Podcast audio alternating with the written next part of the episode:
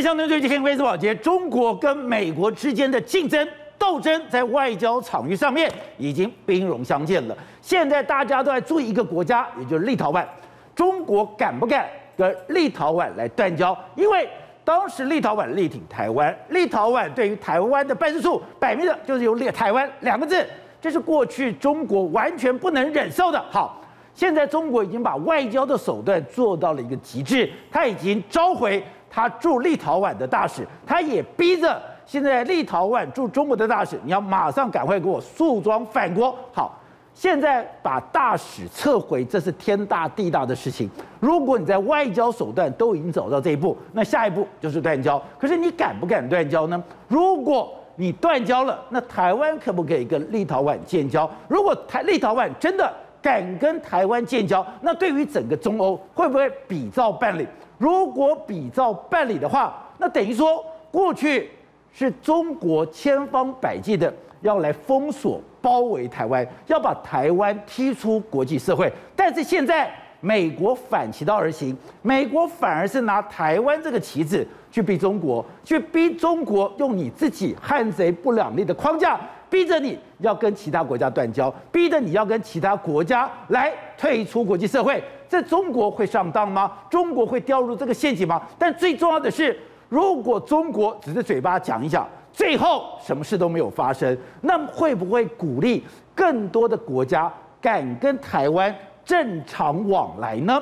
好，我们今天请到了来宾，对大家首一的财经专家黄松松，你好，大家好。好，这是美丽岛电子报董事长吴子嘉，大家好。好，第三位是时评李正浩。大家好，好，第四位是资深媒体人姚惠珍，大家好，好，第五位是国民党文政会的副主委黄子哲，大家好，好，第六位是前台大感染科医师林世璧，大家好，是哦，大家在吵立陶宛那个问题的时候，我一想，这事情有这么严重吗？对，没想到跟台湾有关系，没有想到美国是打台湾牌，利用中国汉贼不两立的这个原则，对。要把习近平要把中国你的势力范围逼出东欧，没错。这如美国如何要把中国的势力逼出某些国家呢？他现在想到一张非常好牌。去年川普已经用过一张台湾牌，现在呢，拜登继续狂打这张台湾牌。台湾牌只要一一出来的时候，你中国可能会变成两面不是人的局面。为什么这样说？立陶宛就是非常好的例子。抱歉，立陶宛的时候，七月我们台湾就说，哎，我们七月我们要到立陶宛成立台湾办事处。就台湾办事处的时候，惹得中国非常不爽。为什么叫台湾办事处？为什么不叫台北办事处？就因为这样的，立陶宛跟中国就起了非常的外交上面，在两个互相的在互相的斥责对方。你说全世界都是驻立陶宛，要么就台北办事处，对，驻东京台北办事处，对。可是只有驻立陶宛是台湾办事处，对，就搞到什么呢？搞到中国就给你破罐破摔。他就说：那好，你如果不肯改名的时候。我准备要召回我们立我们中国驻立陶宛的大使，召回大使，立陶宛还是不为所动。于是呢，你知道中国驻立陶宛的大使呢，申之飞他已经离开立陶宛，他已经写了在推特上面写了再见立陶宛，他已经离开立陶宛了。另外，同时之间，中国就马上通知立陶宛驻中国大使，就是说。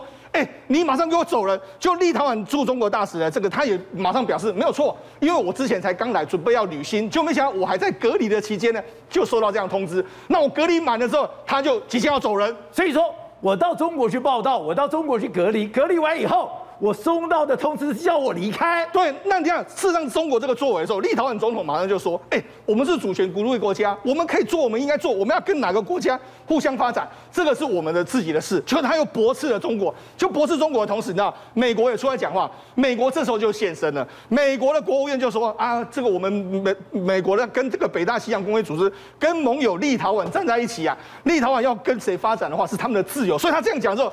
而且中国力挺立陶宛，中国马上他们的驻美大使马上就发一个，美方没有权利指手画脚，也没有资格说三道四，所以看起来的话，表面上是台湾跟立陶宛的关系，后面其实是中国跟美国在后面准备要另外一波的外交大战来。而且你刚才讲的，如果立陶宛这个已经变成了事实，不管你要不要这断交，你要你撤回大使有什么作为，是你都有一个群起效尤的这个作用。对，群起效尤。那就会改变未来中美台湾之间的所有的外交格局，所以这个时刻，我们又看到环球网就出来了，他就说，如果立陶宛继续挑战中国核心利益，未来不排除走到断交的局面。好啊，大家都在等。没错，这个时候对中国最最尴尬的局面就是这样。你看，国内他们国内的这种战狼外交马上就出来了。你看。专家他这是环球网，他找了很多专家，专家之后，然后他就说，哎，如果中立陶宛继续挑战中国的核心利益，不排除会走到断交的局面。哎，那？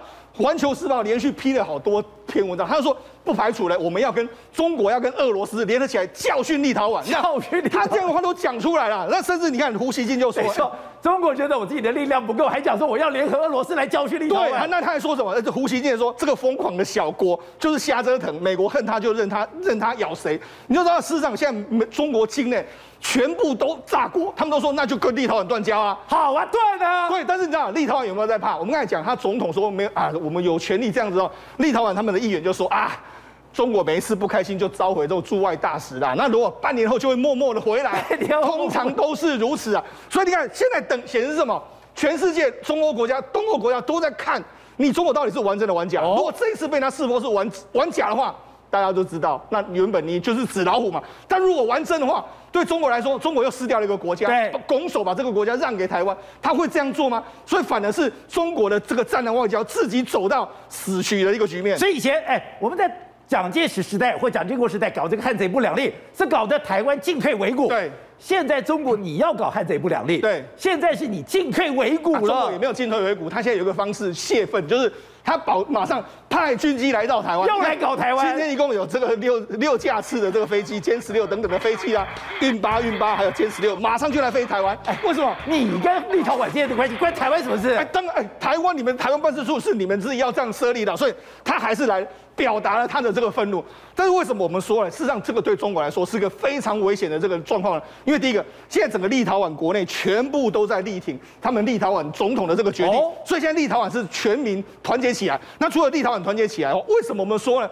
这可能会成为是第一张骨牌。我觉得跟你讲，立陶宛现在可能这个对中国来说岌岌可危之外，因为立陶宛有一个非常……等一下，我们要先讲，今天很多人问我。立陶宛在哪里？它是波罗的海三小国的爱沙尼亚、拉脱维亚，还有立陶宛。对，那立陶宛为什么会跟台湾交好？主要原因就是在因为它有墙边有一个旁边的一个强邻叫俄罗斯，再加上它过去长期被共产党统治，所以他讨厌共产党，讨厌极田主义。好，那除了为什么我们说他这个是个骨牌效应呢？事实上，现在的骨牌效应，我们只要找找一个线索就好。就是说，他有捐赠给台湾疫苗的国家，因为为什么？立陶宛在今年的六月捐赠给台湾疫苗嘛，对，表达了跟台湾要交好的这个善意嘛。好，那现在除了立陶宛之外，还有谁捐赠给我们疫苗？宝姐，不要忘了，捷克有捐，捷克捐了，斯洛伐克也捐了，还有另外一个国家现在在考虑，叫做波兰。哦，所以你看，现在是不是变成一个围墙？围墙又围住了俄罗斯啊！围住俄罗斯的意思啊，围住这些捐疫苗。他彼此都有地缘关系，懂没有？看到没有？一开始刚刚讲到了斯洛伐克、斯洛文尼亚要捐我们，立陶宛也要捐我们。当时捷克跟我们也交好，波兰搞了半天，他都是北约跟过去华沙的前缘。对，也就是说什么？过去这些国家呢，你可能都跟俄罗斯这个，或者说被共产党统治过，所以他们现在他们都摆在同一个阵线。现在就是立陶宛，好，假设你跟他断交之后，哎。斯洛伐克会不会按照你这样做？捷克会不会这样做？波兰会不会这样做？这样导致什么？中国在东欧的所有的布局，搞不好会从此就很难走回去啊！哎，这也是他的一带一路啊！对啊，所以就是说，现在为什么中国陷入这个尴尬局面？那我觉得中这个状况对中国相当相当的不利。为什么相当不利？是立陶宛会走到今天跟中国的决裂，我觉得也是中国的战狼外交。花了花让太多人伤心，又是战狼外交。二零一九年的时候，香港反送中的时候，立陶宛他们有首都有这个，他们很多人出来支持这个说香港的反送中运动。就你知道，他们的这个国，他们的这个大使馆居然驱动他们当时中国的群众去闹场。那这件事被他爆出来说，哎、欸，人家是公民，啊自己表达自己的、欸。我在我国家搞运动，对，中国跑来我这里捣乱。对，那后来因为他们有一个立陶宛的十字架山，这个地方就是他们天主教很多就用用个十字架写的那个愿望这样的，就就有人写了什么“光复香港，时代革命”这样。就没想这个这个牌子呢，被他拍到这样，有这个中国的观光客到那个地方，把它丢出去，然后丢出去的时候，一堆一堆人就说哈，这个这个烂东西啊，就完全都被人家拍出来。是，所以人家立陶宛这个这些画面在立陶宛流传，大家都很讨厌中国啊。那如于是这个去年，因为这个他们整个这个算是这个新的执政联盟上台之后，中国跟立陶宛的关系就急转直下。你看四月的时候，他。他他退出所谓十七加一加一，好，那六月的时候捐给我们的疫苗，所以七月就开始设立办事处，所以这个 tempo 的话，宝姐，我问你，是只有在立陶宛发生过吗？没有，没有，捷克斯洛伐克、波兰全部都发生过类似的案子，所以我才跟你讲，这些现在的国家里面来说的话，慢慢慢慢，假设真的真的经历到一个比较反共的或者说反中的这个执政党出现的时候，它可能就会出现截然不同的外交政策。难怪你讲说那是一个骨牌，难怪你讲说那是开第一枪，而且刚刚讲到的。现在已经不是只有立陶宛，也不是波罗的海三角国、波兰这些地方。对，更可怕的是，连德国跟韩国过去对中国非常友善的也都倒了。对，实际上对中国压力最大是准备要在九月登场的德国大选。那都因为梅克尔过去一段时间他都是比较亲中嘛，好，那于是的那个所谓中国就非常希望说，哎，继续有一个亲中的这个总总理能够接任。可是现在他的算盘可能完全打错了。为什么？因为现在可能接任这个梅克尔的基民党叫拉拉谢特，他现在的立场呢是处于比较反中的立场，反中，他的立场跟梅克尔是比较不一样的。是，那你更不用讲，现在民调占据领先的绿党的贝尔伯克，他就是标准的反中反到底的人。所以现在现在不论是第一名或是第二名，两个人都是所谓的反中大旗在这个地方，所以对，而且都是不走梅克尔路线的。对，所以对中国来说压力非常大。那你更不用讲亚洲这些国家的话来说的话，已经被整个这个这个韩国已经倒到中国这一边啊，倒到美国这一边。那你更不用讲最新的。连欧洲议会都已经通过说，哎，我们要抵制冬奥。所以到目前为止来说的话，全世界都在观察说，你中国接下来怎么处理立陶宛？这个对你来说是变成这个烫手山芋。好，正好刚才讲到的，现在立陶宛可以凸显到说，哎，现在两个国家，中美两国家图穷匕见，他现在已经兵戎相见，现在双方各无退路，哎，杀到这种程度。更可怕的是，今天出现了一个新的新闻。拜登的儿子过去那个荒淫的影片真的被流了出来，而这个时候刚刚什么时刻？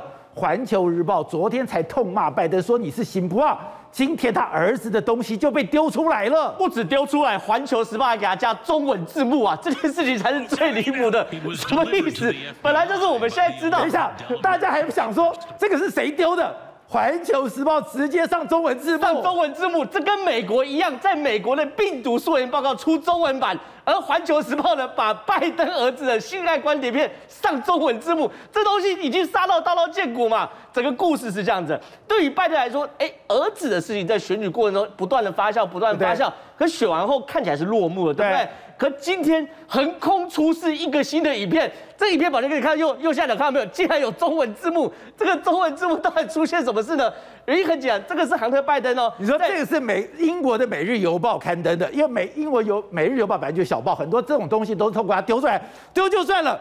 中国他特地把它翻成中文，翻成中文啊，这就是两边已经撕破脸扯皮了嘛。所以状况是怎么样的？这个是杭特拜登拜登哦，在二零一九年的时候，在饭店跟一位性工作者做人与人连接的时候，然后呢，两边在聊天，这很明显是被偷录的。结果呢，这样影片既然哦，不知道一哪里来的情报机关去测录他聊天画面。第二件事情，在网络上今天横空出世被弄出来。第三件事情，《环球时报》把它上中文字幕，让十三亿的中国人口全部都看得到。所以你说这两边，你你说没有撕破脸吗？你当然撕破脸，已经撕破脸到无可复加嘛。你从这个格局感觉有点像在中国的格局哎。是啊，所以说这是像中国的饭店。你看他这边有简体字啊，我父亲准备竞选总统啊，这东西上了字幕嘛。好了，为什么这件事情昨天董事长说的很对嘛？当你《环球时报》讲拜登是川普的小媳妇的时候。那已经定性了。哦，昨天董事长就说，那后面已经刀到见骨。对，神预言今天马上丢一个东西，影片出来。然后呢，还有什么呢？很简单，对于美国来说，当你这样搞我说，美国跟中国没有客气，对不对？然后呢，你今天中国有间谍或俄罗斯有间谍去拜亨特拜登，去拍亨特拜登，美国有没有情报单位？美国也有情报单位啊。这张图是最经经典的，共和党。他们出做出来的这个调查报告里面，这两张图是最经典。这是什么？这张图是这样，他说他们发现哦，武汉周遭医院的车流量在二零一九年十月的时候不正常的上升。哦，请问你你除了情报单位，你怎么知道武汉医院的车流量不正常的上升到两年最高？然后呢，除此之外啊，下一个东西，然后呢，一个月之后呢，全中国百度搜寻。咳嗽跟发烧的这个比例哦，红色跟蓝色线又上升到最高，所以说它其实在这份报告里面哦，我认为下面当然是电脑大数据是可以捞出来的，可是上面这个你看哦，武汉车流，武汉医院旁边车流量在二零一九年十月达到最高峰，而且是两年最高峰，这个数据你没有任何一个公开资讯可以知道，他去监测医院旁边所有停车场的车流量，而且他特别强调是，他是九月跟十月刚好就是那个共和党他们丢出那个报告，你是在九月的时候流出，你看在十月的时候，这个全国全球军人大会在武汉举行的时候，他开始到达高峰，那个时刻。武汉是宛若鬼城，对，所以这些事情全部都有情报机关的影子嘛。你想看这些东西都不是调查得到。杭特拜登在饭店里面跟跟一个性工作者聊天内容，他不会自己拍这个东西，为什么流出去？对。然后呢，武汉医院旁边停车场车流量的数据，怎么可能拿得到？这一定是情报机关影子。最夸张什么东西？我们看这个共和党调查报告，对不对？那时候说武汉的的的的城市哦，在二零一九年十月的时候开始删资料，大量大量把这个 P4 实验室资资料的基因蓝图全部都删掉，对不对？就 CNN 拿到独家报道，说美国情报单位拿到两万两千个基因蓝图，这两万两千个基因蓝图 CNN 没有分析，但是他只说。美国情报部门已经在审阅这些基因蓝图的资料库，所以你想想看，我们表面上看到那是商业的，是外交的，是科技的，可私底下情报单位的暗潮汹涌才是真正大戏的开始。可对美国来说，我如何一枪毙命把中国杀掉，就是这份病毒溯源报告。如果病毒溯源报告最后在拜登的九十天期限内有一锤定音的证据的话，抱歉，所有枪都会指向中国。好，董事长，你昨天讲到。当《环球时报》昨天用“媳妇儿”这个名称去形容，哎，这非常难听的名字，形容拜登，这就是已经中国对拜登定性定调了。定调就是你已经是我的敌人了，我开始要群起而攻之了。没有想到今天我们看到没有 online，他居然就把杭特拜登拜登儿子的这些不堪的影片弄出来，还把你加中文字幕，这还不打紧。刚刚讲到的立陶宛。双方真的是杀到血流成河了。我昨天判断，今天开始是双是美中共会开始掀起一番这个腥风血雨的战争，真的腥风，所有的大外宣全面要开始发动，结果没有想到是搞的是那种色情版。哎呦，真是进步的《环球时报》，这一招绝对没想到，直接想到这是个怪招嘛？他早就传后啊。而且英国这个报纸会登出来，时间配合那么巧，对，那个置入的嘛，就刚好配合，然后马上这个翻译就出来了，所以这是整套的这个组合拳开始在打拜登嘛，对，这招很恶劣，他打拜登儿子这招非常恶劣，哦，就是跟昨天那个逻辑一样，他在羞辱拜登，昨天羞辱老拜登，今天羞辱小拜登。他完全对人身攻击哦。对，刚才讲了，他昨天讲，川普政府虽然走了，但作为严厉的婆婆走的，拜登政府表现的更像生活在婆婆余威下的新媳妇。对啊，他就他这种连结的方式，就是说他跟川普连结，说你这个家伙连川普都比不上，对，你就川普的童养媳，就这个概念嘛。这这个概念就是羞辱拜登，因为拜登不，拜登现在的情况。已经被他定性变成一个绝对的一个对立关系了。对。然后昨天我的判断说后面会有后好戏上场，结果没有想到今天看到的是一个跟性工作者的对话，这个太怪异了。哦。而且英国媒体为什么那么时间那么准的在这个时候丢出来？对。为什么《环球时报》借这个时间马上就开始转接过来，然后翻成中文？所以它这个东西我本来以为。他今天会用央视或是人民日报，对，用这种很气势磅礴的大文章，口诛笔伐拜登才对啊。对，结果搞了半天搞一个色情版，什么玩意儿嘛？泱泱大国搞什么玩意儿？真是哦，让我们昏倒，知道吧？所以表示，哎，那这也代表说，这双方以后是没得谈了。他他这个很贱，这个很贱，他这个不得不，他不是他干的，英国人干的，我是我转过来而已啊，对不对？所以他这个东西啊，就是饿狼搏大，饿狼搏大，要不然你就自己杀嘛，对不对？不敢自己杀，叫英国人杀，花个几百万美金叫英国人干，干完他要转贴一下，然后就是戳人家嘛。这就是这个什么泱泱大国，拿个小扁钻去戳一下杭特拜登的屁股嘛，就看这个是很低级的一个干法嘛，对不对？那嗯，第二个人讲到这个立陶宛，我告诉你啊，他不会断交，不会断交，他怎么可能？所以你那不就被人家看破了吗？就像在议员讲的，他就闹个半年，他就会大使默默回来了。哎呀，他他怎么那么笨呢？他跟你搞个断交干嘛呢？他为什么跟你搞断交？断交是白白送你一个立，送你一个立陶宛。对，那以后就是有样学样。是，那只要拍美国马屁的。都跟都用台都打台湾牌嘛，台湾牌一打，那不是台湾我们我们现在剩十几个邦交国，那我们莫名其妙的是奉送一些 邦交国。但你不断交，你现在这样的作为，那别人也有样学样啊。对呀、啊，就是故意要搞啊，就故意搞你，跟你要不是要要跟你要钱的也故意搞你，要讨好美国人也搞你。他这个你看他那个胡锡进讲的话很简单，他说这个疯狂的小国、啊，疯狂的小国，对对为了要为了要讨好美国。就不断的去咬这个中国，对，但是讲的美国要他咬谁，他就咬谁，他咬谁。那这种，我请问你嘛，那个世界上的国家，美国要他咬谁，他就咬谁。这种国家只有立陶宛一个国家，当然不止啊，比比皆是嘛，对不对？这个很简单。所以他在这个情况之下，他怎么敢跟立陶宛断交？哦，不可能断交嘛，因为断交的情况之下，后面会有骨牌效应出来。对，而且他每次，你知道，你要知道。中共每一次拉走我们一个邦交国，他要花好几亿美金。对，他莫名其妙送我们好几个，他才不干这个事情呢、啊。他北京的外交部花钱帮你买这个过去，买那个过去。他现在把立陶宛如果断交的话。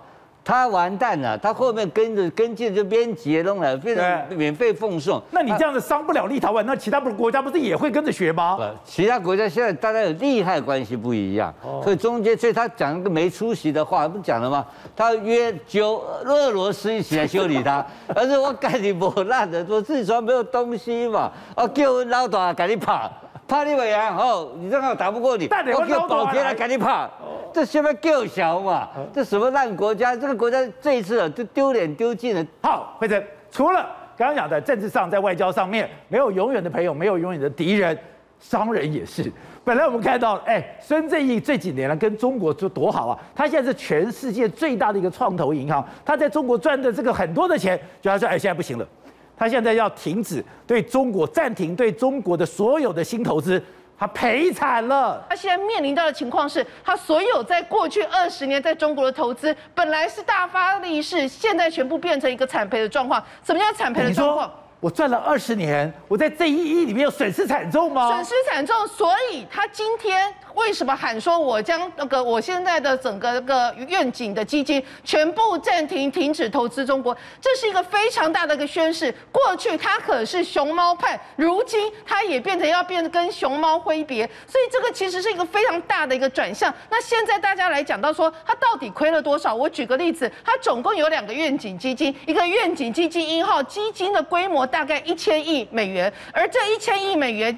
现有的布局里面最大一笔是谁？就是阿里巴巴。他持他的布局里面有三十九趴都是在买阿里巴巴的股票，其中他持有阿里巴巴的持股是高达二十五趴，他是最大的股东。第二个，他另外一个投资很多的是谁？滴滴。这个滴滴让他心里都滴血淌血，你知道吗？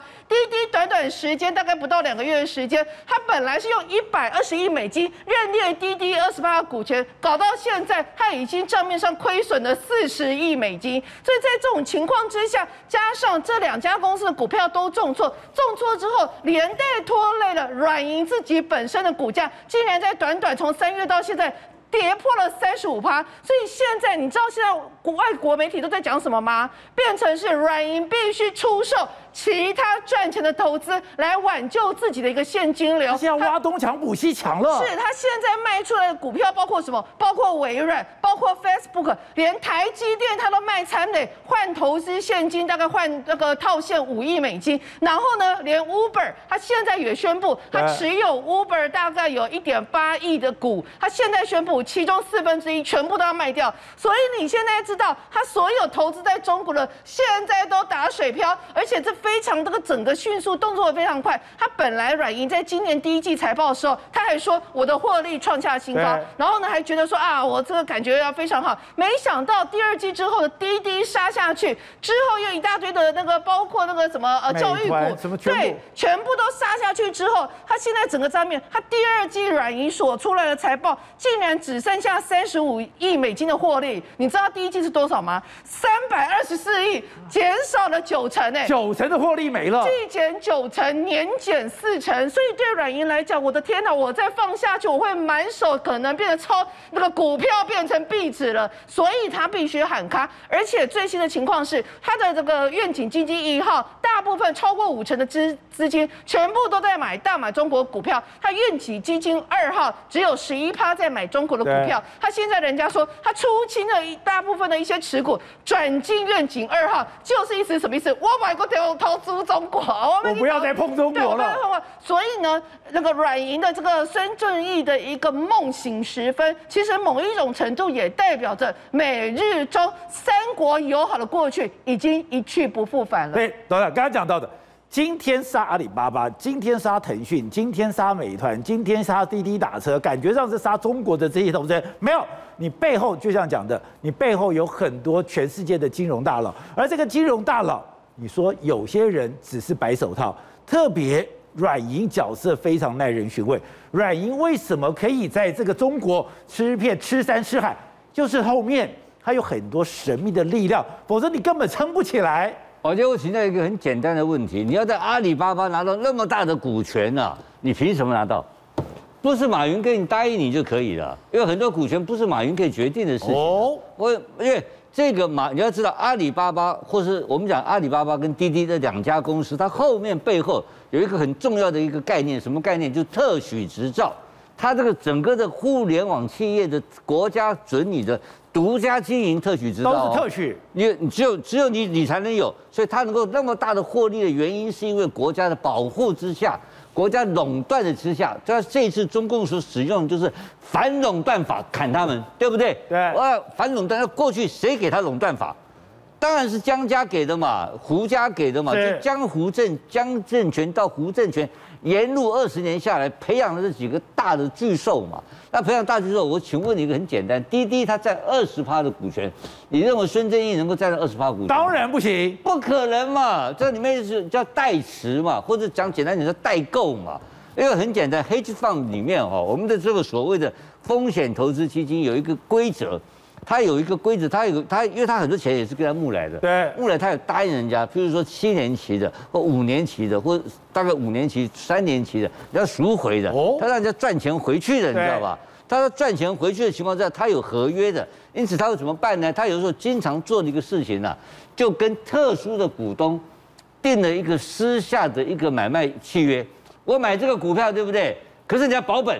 哦。哎、欸，我没在撂的嘞，你开玩笑，我孙正义怎么可能掉血呢？对，所以你刘宝杰给我保证，因为你滴滴你老板嘛，为什么你是去通这个？我孙正义是日本人，我不可能就跟王岐山交往，不可能跟习近平交往，我搞不定嘛。那你去搞定，你家的事情我出钱，然后中间二十发、十发是你的，然后你给我保证多少钱？有一个最低的一个亏损了多少？我最近这样子有一个我我有碰到一个滴滴的大股东啦，我就问他一个问题，哎、欸，我说你这滴滴哦。本身亏钱的，对啊，啊不会，不会，我们的本钱可以回收，本钱啊、哦，我一想想通了，有人保证，所以他有保证底价，你了解我意思吗？所以赔了很多钱，但现在的问题就是刚刚惠珍讲那个更严重的问题，那个保证的人垮掉了，你知道吗？那完蛋了，那我看我我你帮我买股票，我自己都活不了了，我还跟你保什么？被断头了，你知道吗？因为这个断头断太惨了，你知道为什么吗？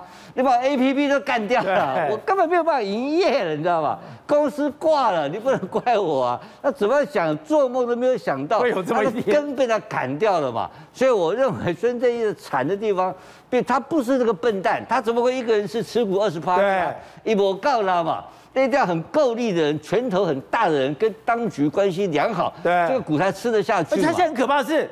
那孙正义现在在中国的赔只是刚开始而已，他连止跌的停损点都没有。他确实这个问题不是他能决定，因为他就是跟了某一个派系结合在一起，跟某一些权力人物结合在一起。那这个权力人物现在变成了新这个老大的敌人，老大开枪打打打打打，哎，刚好你就受弹面最大。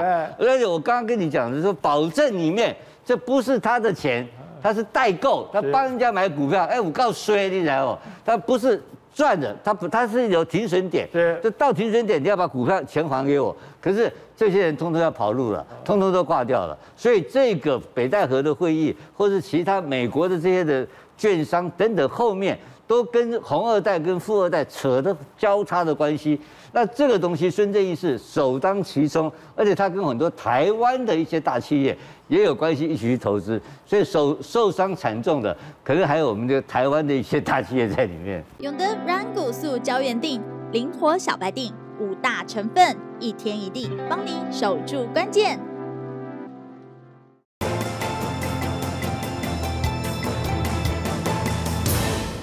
我们跟你讲的是，英国现在全面解封，对，他要让他的人民过正常的生活，不用再戴口罩了，也没有宵禁了，你可以去酒吧，你可以去吃饭，你可以群聚过你过去疫情前你怎么过日子，你现在就怎么样的过日子。为什么可以这样做？因为我的疫苗达到了一定的水准。现在有一个国家，哎，我们曾经讲过了，新加坡它也有一个解封地图，这个解封地图他们也知道不可能清零，所以我要跟你长久的一个生存，没错，才有生存。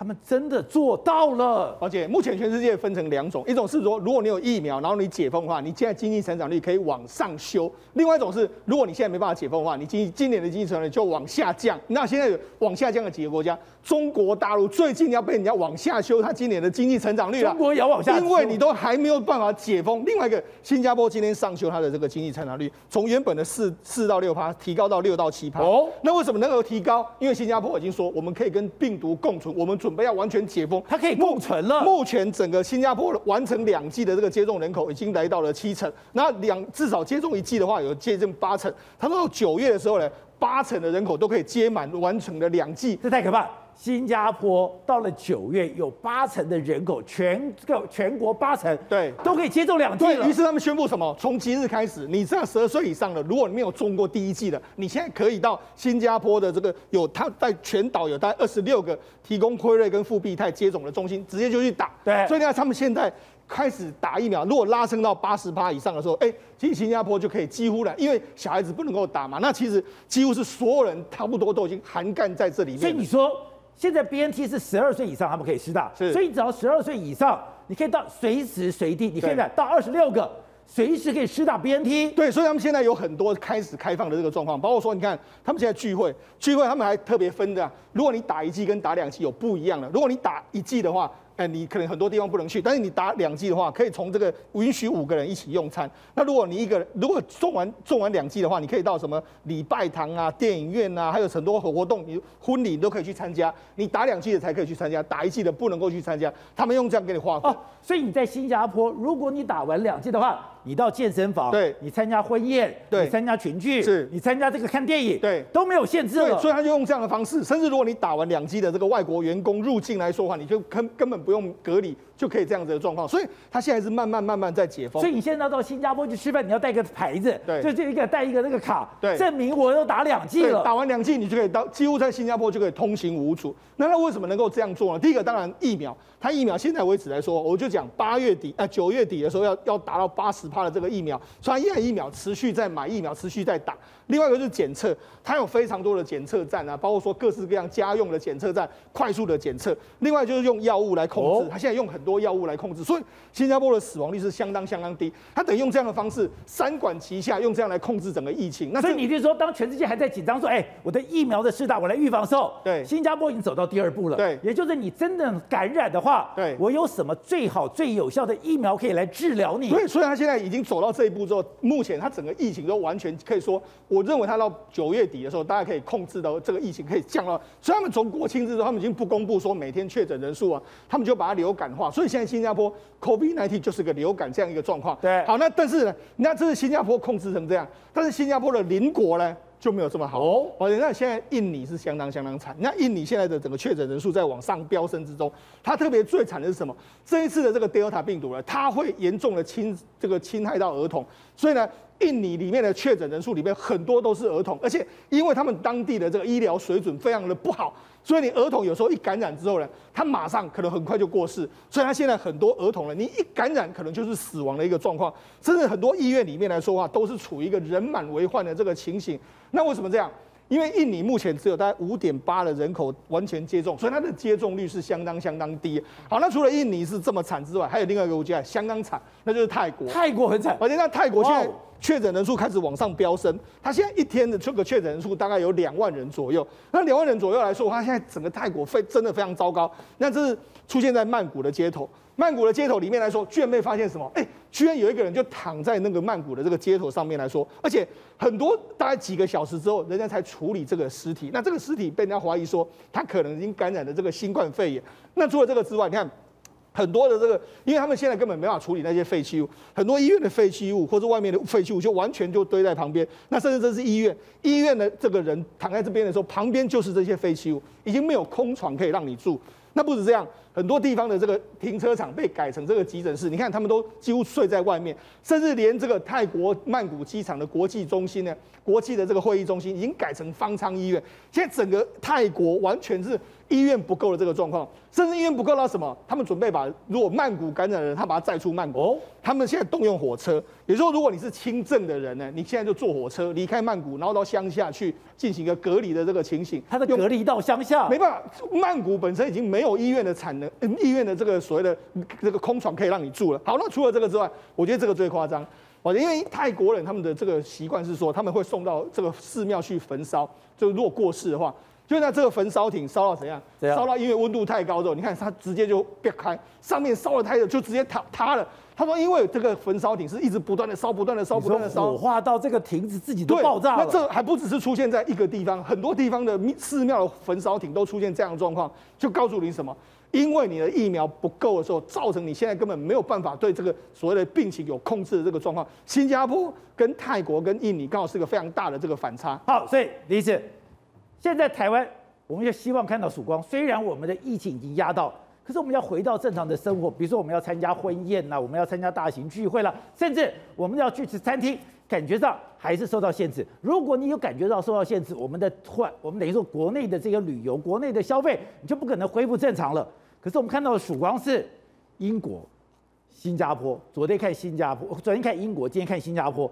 疫苗倒大七成之后，我真的就可以回到正常生活了吗？哎，宝杰，我觉得新加坡可以当东方的英国，因为他们其实他们施打率哦，刚刚查哦，至少一剂已经到七十七 percent 哦，七十七已经胜过了英国、以色列、加拿大这些国家。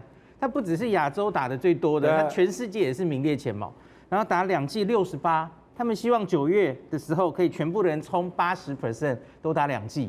那我觉得他们有机会成功哦。这是他们 PCR 的检测，是他们的检测做的跟英国一样多，用每一千人来算哈，多非常多。你看比下面的美国多，那我们台湾在下面哈。对。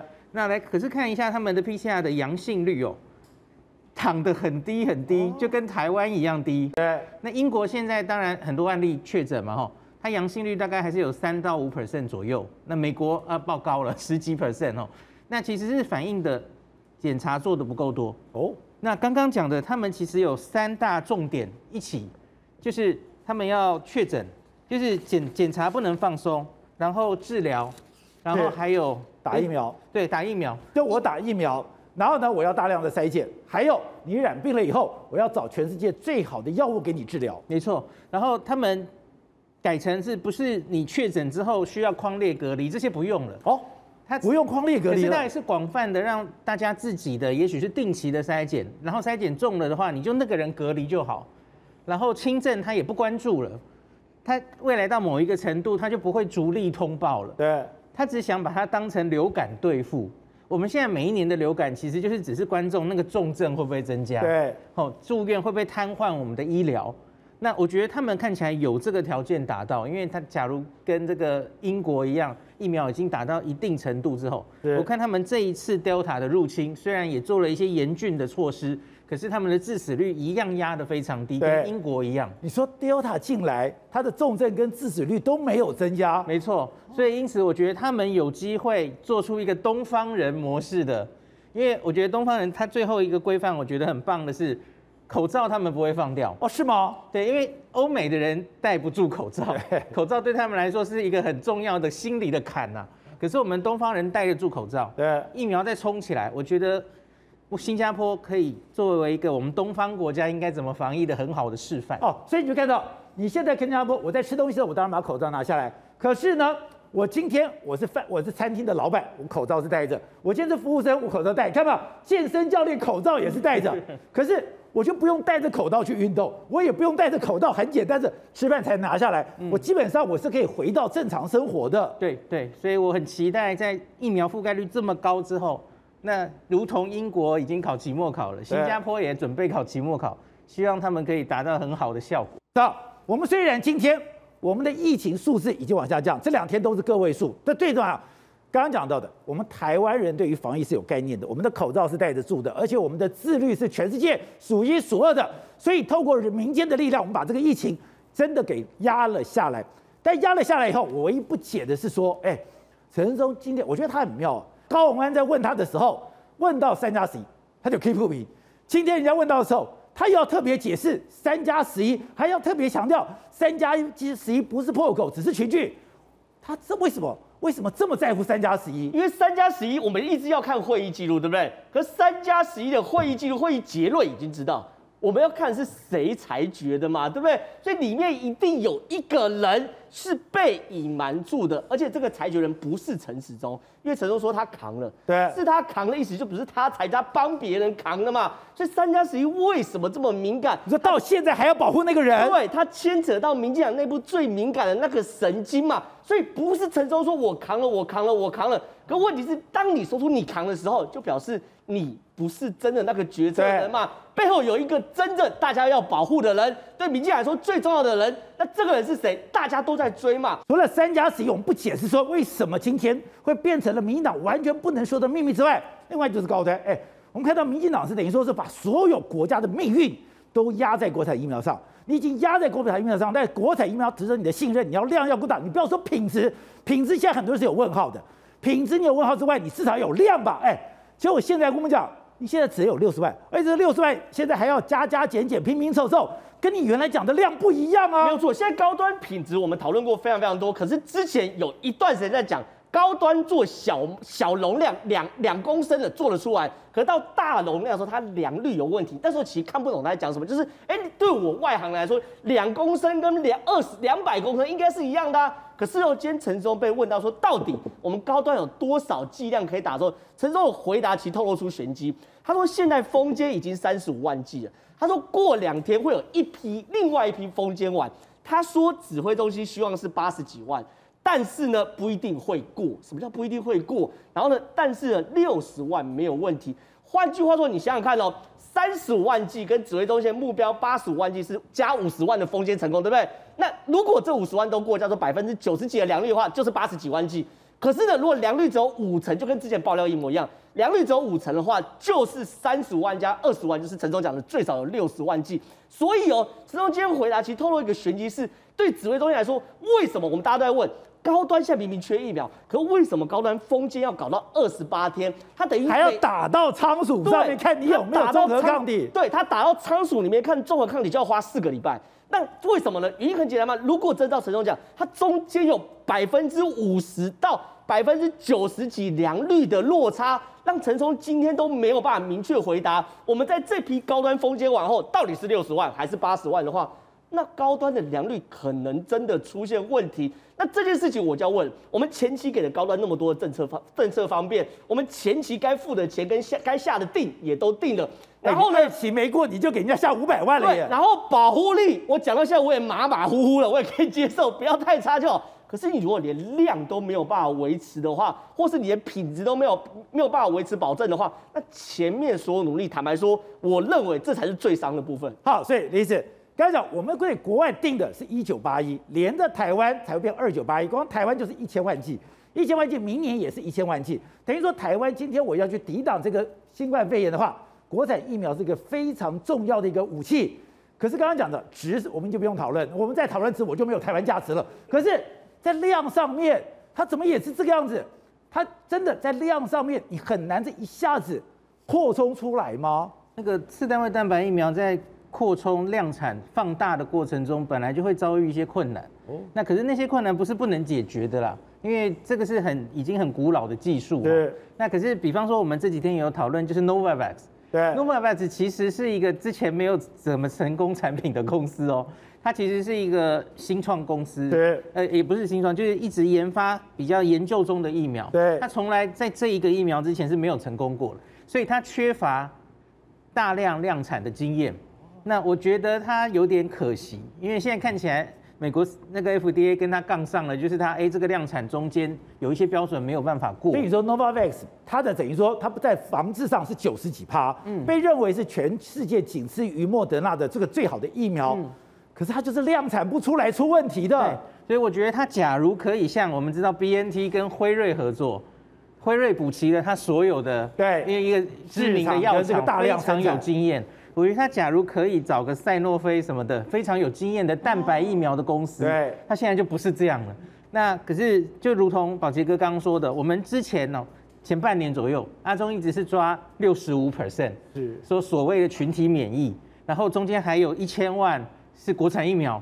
那我其实一直觉得这个策略有点保守，对，有点冒险，因为你不知道国产疫苗会不会成功，或是成功到什么地步，量产会不会成功嘛。那而且现在我们再回头来看，六十五大概不够，大家都知道了，因为 Delta 出现。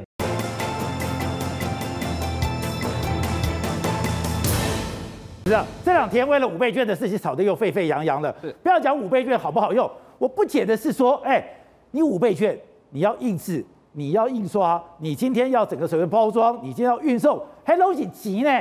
那今天传出来怎么样？因为太多人反弹了，包含党内的派系，正国会也反弹，说你要贴近民意呀、不能这样乱搞。结果他今天就怎么样，找了立法院民进党党团的人来沟通，沟通要干什么？他最后的决议说啊，那个什么，本来啊，本本来我们不是只有这个低收入户，还有弱势户，我给你一千块，政府给你一千块，让你去领那五五千块的消费券，现在怎么样？增加到扩增九百万人？哎，你假设说。你有一百万人，你说你一千块给他，你不用让他再自己掏一千块，我觉得我还可以接受。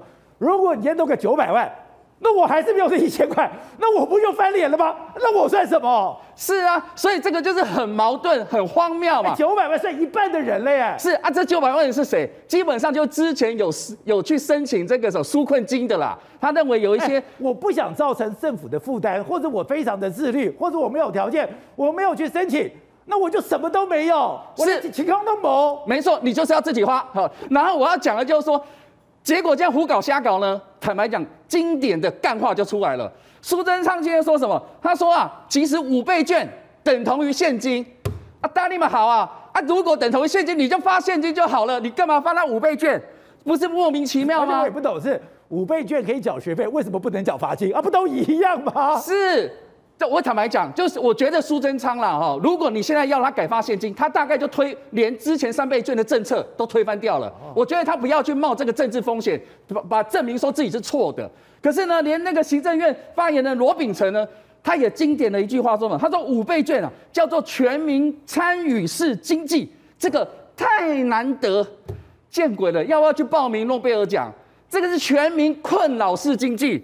如果你每个人都发现金，你就省去那些行政成本、纸张的成本。我们现在连其他国家，你包括美国、香港、日本、新加坡，而且我觉得民党非常有意思，他为了要证明说这五倍券受到大家支持，他说：“哎，我们五倍券做了民调哦，有六成的人支持五倍券，哎，我要给你钱呢，我要给你钱。”结果只有五成六成人的，照理讲，那我给你现金不是百分之百都同意了吗？是，宝杰哥讲的重点，不是你这个，哎、欸，你我觉得六成是一个很难看的数字，你怎么敢拿出来这样子说嘴嘞？是，连自己做的都只有六成，所以代表什么？这个是内参式的内宣式。第二，宝杰，我跟你报告，事实上哈，有人做这个网络市民调，哦，媒体做的网络市民调，有九成多都支持要收现金，不要消费券。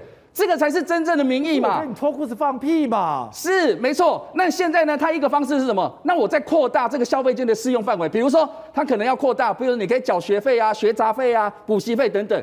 那我的意思说，如果这样子，那你干脆就发现金，你什么都可以缴，不就是解决人民的困扰了吗？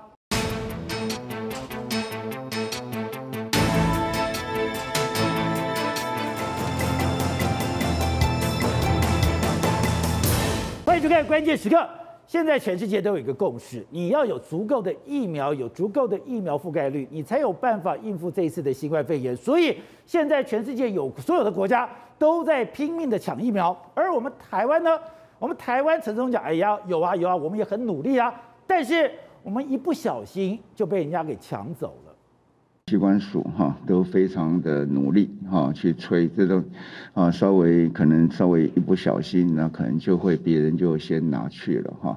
纵使紧盯着都还不见得哈一定会有成效，不过至少紧盯，那外交单位的配合这些都同步的在进行。好，我们看陈总讲的，有时候紧盯也没有用，一不小心就被人拿走了。他只是作为一个比喻，他只是做一个说法。还是它是一个真实发生的事情呢？我们看到新加坡现在在打 BNT 的疫苗，之前我们就讲了这一批的疫苗，台湾非常有可能捷足先登，我们有可能在中间把它给拿过来，就是因为我们坚持那个封面，我们坚持那个瓶身，我们坚持那个标签，所以我们错失这样的一个机会。如果我们今当时没有坚持的话，是不是我们已经有疫苗可打了？而且也可以看出来说，我们在意识形态上面的要求比。这个人命还来得重要呢。好，这这段有两位来宾加入讨论。第一位是资深媒体人王瑞德，瑞德你好，大家好。好，第二位是台湾民众党的立法委员龚哎，大家好。走，是今天陈松讲了，你去紧盯一秒，我们都有盯啊，啊，但紧盯也没用啊，一不小心就被人家拿走了。对，那问题是来了。如果你紧盯没用，对，那、啊、为什么别人紧盯有用？对，为什么你紧盯了，别人可以把东西抢走？对，而你紧盯的时候，东西被人家抢走了。而且这是企图心的问题吧？我们曾经跟大家讲，现在的疫苗是战略物资嘛？那战略物资的方法就是说，你用求的、用哭的、用贵的，都要给他拿过来就对了嘛？用抢的，对，好，那你看现在陈时中就说啊，有时候紧盯没用，一一不小心就被人家拿走，不是拿走，是被人家抢走。你要说偷走都可以，不是，重要是你警惕没用，人家警惕有用。反正大家要的就是这样。好，我跟大家讲一个例子，前一阵子我们不是说。哎呦，我们跟人家吹这个辉瑞这个 BNT 疫苗，吹很多疫苗都没有来，可是人家就问他说，哎，为什么日本可以拿到六百万剂的辉瑞疫苗？那到底从哪里来？他那当时说没有办法，我们没有办法。他当当时是这样一苦笑一声。但是我跟你讲，为什么可以拿到？因为当时的这个辉瑞的这个执行长，他飞到东京去，他原本要参观东京的奥运，是，结果被他请到首相宅的官邸里面去，被人家绑到首相官邸，就说哎。我们首先要见你，那见你的时候，哎，麻烦哦，我们现在日本在打疫苗，打了非常多的时候呢，我们跟你们，哎，我们辉瑞，你们日，我们日本跟你们辉瑞关系这么好吗？那你们呢？提前，我们十月底到货了，你今天就开始交给我们，所以才有六百万剂提前交货。辉瑞执行长被绑在那里，他当然只能够答应嘛。你跟我讲说没有货，人家可以这样要货，而且你讲说 COVAX 已经没有货了，对，还是有人可以从 COVAX 拿到货。所以这个告诉你什么？哎，日本用首相就用这个方法把你带过来，就直接要你在官邸里面承认说你要给我，用这样抢的方式嘛，哈。那你除了他这样讲，人家现在韩国怎么做？哎，如果这莫德纳没有来货，我准备要组团去莫德纳。那除大家都是这样的，那你更不用讲新加坡。新加坡现在是怎样？哎，他们现在新加坡十二岁可以开始接种所谓的复必泰的疫苗啊。那你想，哎，你听到这会不会觉得很奇怪？因为新加坡他们其实他们里面是不能够卖复必泰，他不能卖复必泰，他们是辉瑞要卖的就是辉瑞的品牌。可是为什么他们能够打复必泰呢？就是因为他们六月多，他们就抢了一批复必泰的现货，反正有就给他拿过来，不管什么什么国际规则，反正就先拿过来。如果母母厂说可以打，那我就拿来打。所以我只要得到辉瑞的谅解，对，辉瑞说拜托，哎，不好意思啊，我的辉瑞不能给你，但 BNT 你要不要？对，我管你什么都要，我都要。而且现在就是一个战战争的局面嘛，你抢到战略物资就是最大的赢家嘛，哈。那我们就讲嘛，你看这是新加坡的公告，你看八月十号时开始接种辉瑞复必泰，你看复必泰这三个字基本上是不会出现在新加坡原本的版图里面。对，可它为什么会有这个东西？主要就是因为你看。六月二十三号的时候，新加坡他们的卫生相关的单位发了一个一个公告，这个公告就说，哎，我们今天收到一批叫做 Comirnaty TM 的疫苗，那这些疫苗跟我们国家接种的这个 BNT 的 Pfizer BNT 疫苗是一样的哦。哦，其实他们是不一样的产品，哎，不一样的这个名称，名称不一样，产品是一模一样的，那工序啊还有程序都是一模一样的，所以呢，我们是直接在欧洲制造，而且送往新加坡，唯一的区别在他们的标签。他还特别跟你讲出来，就标签不一样。是，但是这一批在现货，原本会有为什么会有这批现货？传言因为日本当时呢，他可能疫情还没有那么严重的时候，他啊这一批可能要到日本去，他说啊我不要我不要这一批，就被他新加坡就说哎、欸、有这一批，那我们赶快就把它抢回来。传言说当时还要来询问说我们我们台湾也知道这一批，因为当时郭台铭也要去买 BNT，对，所以当时就问了一下说哎。欸那有一批货你不要不要？跟不对啊，标签不一样，名称不同，不能要啊。对啊，你迟疑一下，人家马上把你收走了。这就是国际抢疫苗目前的这个现况哈。那因为现在新加坡开始打，新加坡十二岁以上的开始打这个复必泰 BNT 的疫，呃，复必泰的这个疫苗之后，他们预计在八月底的九月初的，他们接种率可以达到八十趴。甚至保杰，那他们现在准备要考虑什么吗？因为知道，其实新加坡它也算是一个国际的这个大国家，它有很多这种展展馆啊，或者说观光人口，他现在也考虑说。如果你到新加坡来的话，你也可以打疫苗哦。他们现在也在研议，因为他们现在疫苗其实是多到这种程度，足够，所以八九月他们打到八十趴之后，或许会开放。这就是因为他们疫苗够多，他们把它当成一个 favor 给人家。那反观呢，我没有疫苗，你来我这里参战，对，你来我这里办活动，对，我可以帮你打疫苗。哎，这个对新加坡来说是个非常重要的一件事，所以他们已经。多到连这个都可以开始掌开始掌握。那我们看，事实上现在国际怎么做？事实上国际根本没有所谓的啊，政府你一定要由政府签约，没有错，你要政府签约。但是他们的做法都是，你看像菲律宾企业、政府还有药厂三方的协议，他就直接这样定了，你可以政，你可以企业直接去要。就类似我们的红海这样，红海跟台大跟台积电这样模式，对，就用这样的方式。这个方式本来就在做。我们当初就说，所以我们不是特例。我们当我们早老早就说，新菲律宾的模式我们可以参考嘛。可是当时我们政府都没有听，所以你看人家菲律宾用这样的方式在抢疫苗。啊，那他们最最明显的就是他们的赌场大亨拉松，他去抢，因为。菲律宾政府没有钱，他就说：“哎，那我出钱。”那于是他公司跟菲律宾政府跟药厂三方协议之后，药来了之后，他先优先施打到他的这个相关的人员里面。先打再说。对，那这也是一个模式可以解决。另外，印尼是这样，印尼是政府统一采购，但是呢，你企业如果你真的要打的时候，你可以跟我来购买哦，用这样的方式，哎，这也是一个方式嘛，对不对？另外一个，印度就是印度是野蛮模式啊，那边也丢了圣尼亚啦，你随便你的你就去买了，反正开放让大家去抢。那你看这种方式来说的话，当然。国际都是这样在买的，所以你看，其实在这个状这个状况之下，很多法令啦，或者很多程序，其实你只要确保这个疫苗是安全，应该都是快速拿到疫苗为一个标准原则。而且现在刚刚讲到的，现在疫苗这 BNT mRNA 为什么重要？因为你要十七岁以下，就是十八岁以下。对，像新加坡就是，是新加坡现在是十二岁以上，你就可以去打复必泰跟辉瑞的疫苗。而现在英国也是，它要针对十六到十七岁开始。打第一剂的辉瑞疫苗，没错。为为什么他们这样做？因为现在他们发现到说，其实很多感染的都是年轻人，所以他们现在要开始把这个年这个施打的年龄啊往下降。他们希望说，在开学的时候，十六到十七岁的青年呢，先施打第一批。开学前，那如果真的施打非常好的话，它再往下降。那那为什么这样说呢？因为英国现在已经有。哎，他们打完之后还可能要两，还有两三亿剂在他们身上哦。英国存了这么多，哎，这几天不是就有人骂说，哎，你英国囤这么多，很多开发很多已开发国要囤那么多，你可以拿到人家那边去打，可是他们完全不会，他们才不理你。因为为什么？因为他们有可能要接下来打第三剂，甚至还有可能，哎，明年还可能还要再打，他们不不敢把这个战略物资轻松的拿给别人。难怪 Johnson 改这样的全面解放。对，所以他们就是用这样的方式嘛。你看，他们就是用这样的方式就守住了整个目前的英国。好，那除了英国之外，美国也是一样啊。你看。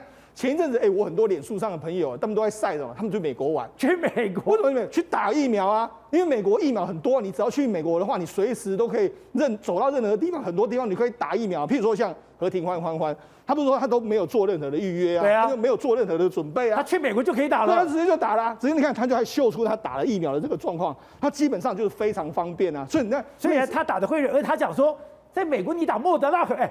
台湾有三百多万人，我在等着打莫德纳，对，我等莫德纳抢不到。可是他说，在美国到处都可以打莫德纳。对啊，他就说，你看很多啊，包括大卖场啊、药局啊，还有这个药妆店，很多都有提供疫苗，所以很方便，类似素食店这样 drive through 的方式嘛。所以，那你看除了这个之外，你看加州，加州现在疫苗非常多，他们也说，哎，免费，他们又说所有学校人员都要给你打疫苗。那包括说像。这个目前呢整个加州的话，所有学生在开学之前，都师生都要打完这个疫苗。所以加州现在已经要求了，等于说在开学之前，不只是教师、工作人员，连学校都要打了吗？对，所以你看他们用这样的方式来说，九月全部都要施打。他们用这样的方式来防止可能这个学生感染的这个人数。好，那除了这个美国本土疫苗非常多之外，它多到什么？这几天大家又非常想要去帛琉玩了嘛？因为帛琉啊，帛琉这几天的这个行程，哎，宝杰你知道？帛琉几诶四五天的这个行程六万多块，你说美国有疫苗，对，英国有疫苗，我们的拳头比人家小，胳膊比人家粗，我也就认了。对，连博流都有疫苗可以打。帛琉不一样，博流人家是美国托管的这个地方，而且他们最近一段时间跟美国关系非常好。那美国要托管我们呢？对啊，我所以也可以让美国托管，所以我们现在也可以去跟美国求啊，就是现在反正有什么办法能够拿到疫苗是最重要的一件事嘛。你看帛琉，帛琉准备要提供两万剂，呃两千剂嘛。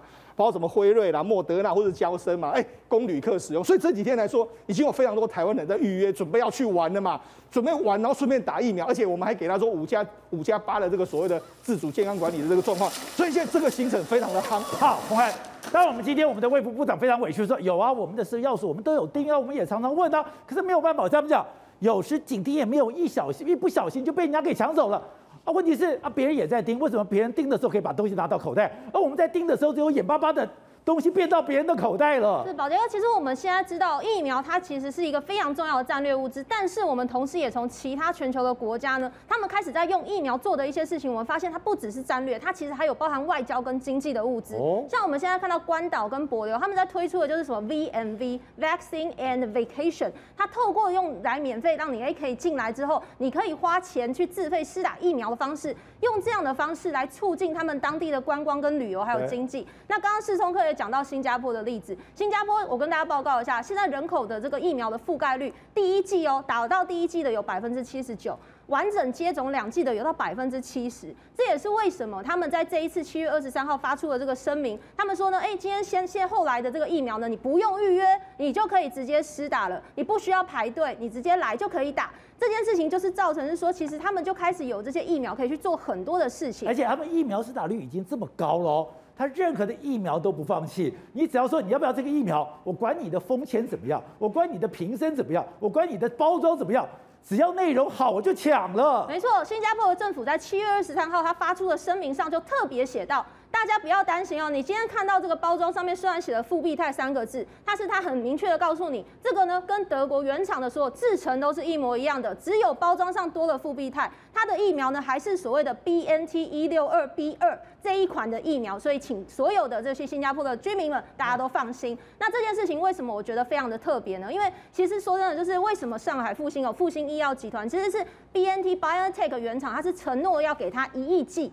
所以这一亿剂是给复上海复兴的这个，他们可以去销售的。对。所以呢，这一亿剂呢，因为他们自己呃，就是中国大陆没有给他们药证，然后呢，香港的施打率又不佳，所以造成说他这一亿剂他很想卖，可是他到底要卖去哪？所以呢，我今天看到这个新闻说新加坡抢到复必泰的那个时候，我其实心里面觉得是很担心的，是因为其实原本这一亿剂呢，其实台湾应该是一个蛮好的一个我们可以去买到的国家，可以去消化这个东西。对，因为它大中华区嘛，你扣掉中国大陆，扣掉香港，其实哎、欸，台湾是一个很好的一个出口的地方。但是呢，当它今天连新加坡或其他国家都可以来抢这一亿剂的时候，其实我们相对来讲就比较可惜。所以呢，当我们今天看到说一千五百万剂，就是台积电、红海、永龄还有慈济拿到这一千五百万剂的时候，其实大家心里是开心的，因为表示这个管道是畅通的，那我们是不是可以继续来跟这个上海复兴医药集团去购买更多的？一千五已经够多了，我可以再多买吗？我再多买还有吗？所以呃，因为它有一亿剂的这个扣打，它是有被原厂承认的，但当然就是有刚刚宝杰哥所讲到的标签的问题。所以我觉得，如果今天陈时中部长他讲到说什么，哎呀，这个疫苗一不小心就被抢走了，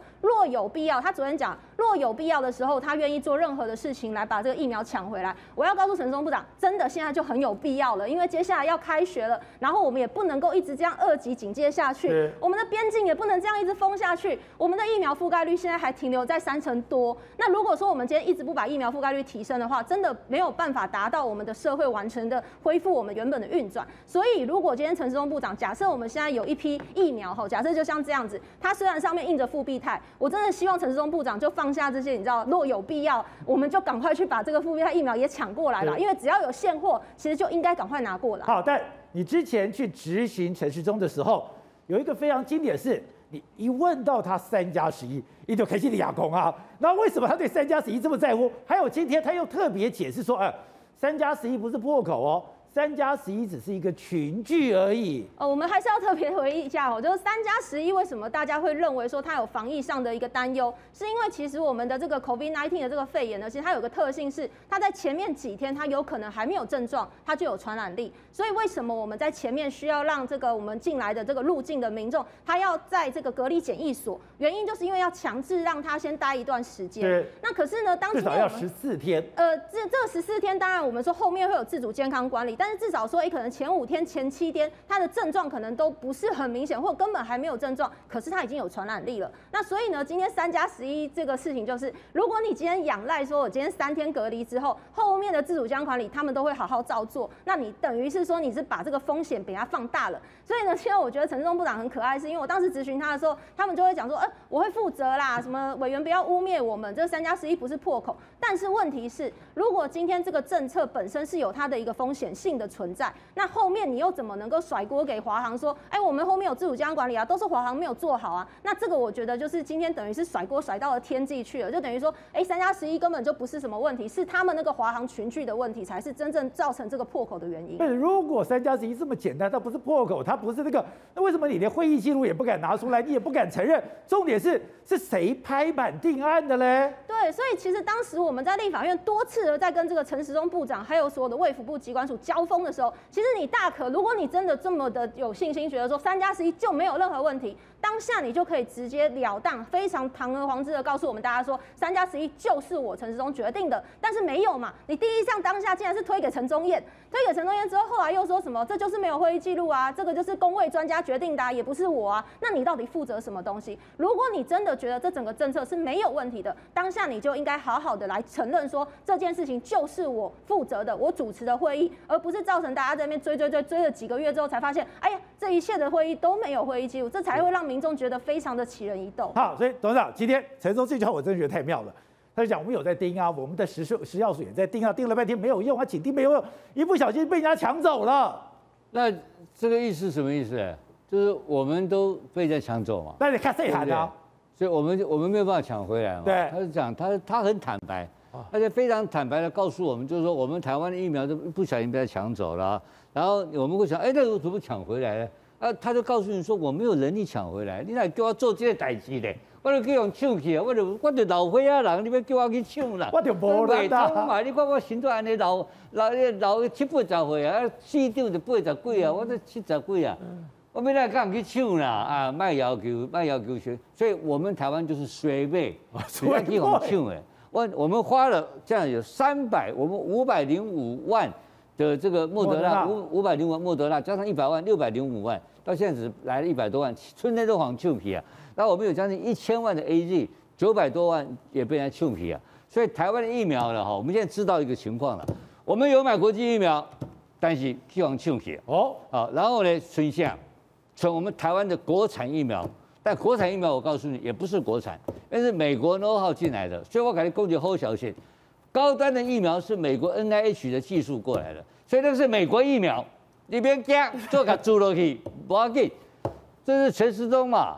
他他的他这个，我现在要解释一个什么东西呢？就是神秘的疫苗采购计划，非常神秘。这个神秘的事情，我举一个最简单的例子了。我现在不担心昨天以前的事情，我担心明天以后怎么办？明天以后怎么事情？你你现在背板上面，你现在 panel 上面有一个数字，英国今年到现在今年存底。两亿一千支疫苗，英国两亿一千，英国现在已经全全英国开放，开心的不得了。对，他们还库存了，目前库存两点一亿啊疫苗哦，开玩笑，在他们英国手上的，不是这不要那免去抢的啊。